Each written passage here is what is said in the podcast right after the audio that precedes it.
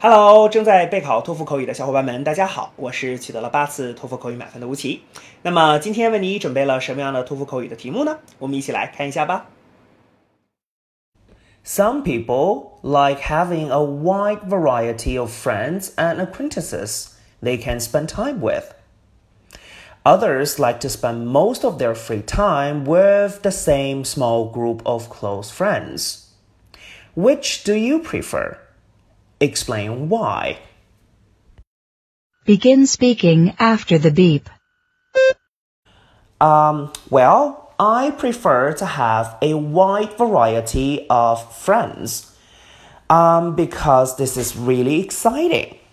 Um, I mean, when I hang out with different groups of people, I get to do different things. Like if I have friends who love movies, we can watch movies together. And while meeting with friends who are really active, we can just try some uh, some interesting sports like skiing. So by having a great variety of friends can really bring joy to my life.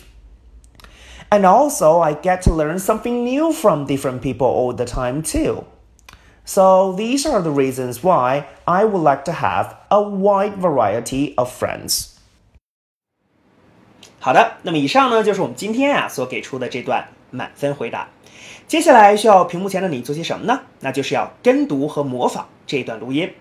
放一句录音，跟读模仿一句，再放一句录音，再来跟读模仿一句啊！所有的整段录音呢，反复模仿五至七遍。这样的话呢，相信屏幕前的你就可以掌握其中的单词、短语和句型。那么持之以恒的话呢，吴奇相信在你的托福口语考试当中，你就会把这些单词、短语和句型自如的、流利的应用出来。那么，我觉得你离托福口语的高分就不再遥远了。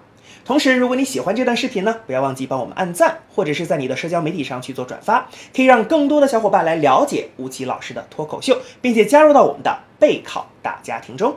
好，请你一起加油，我们明天再见了。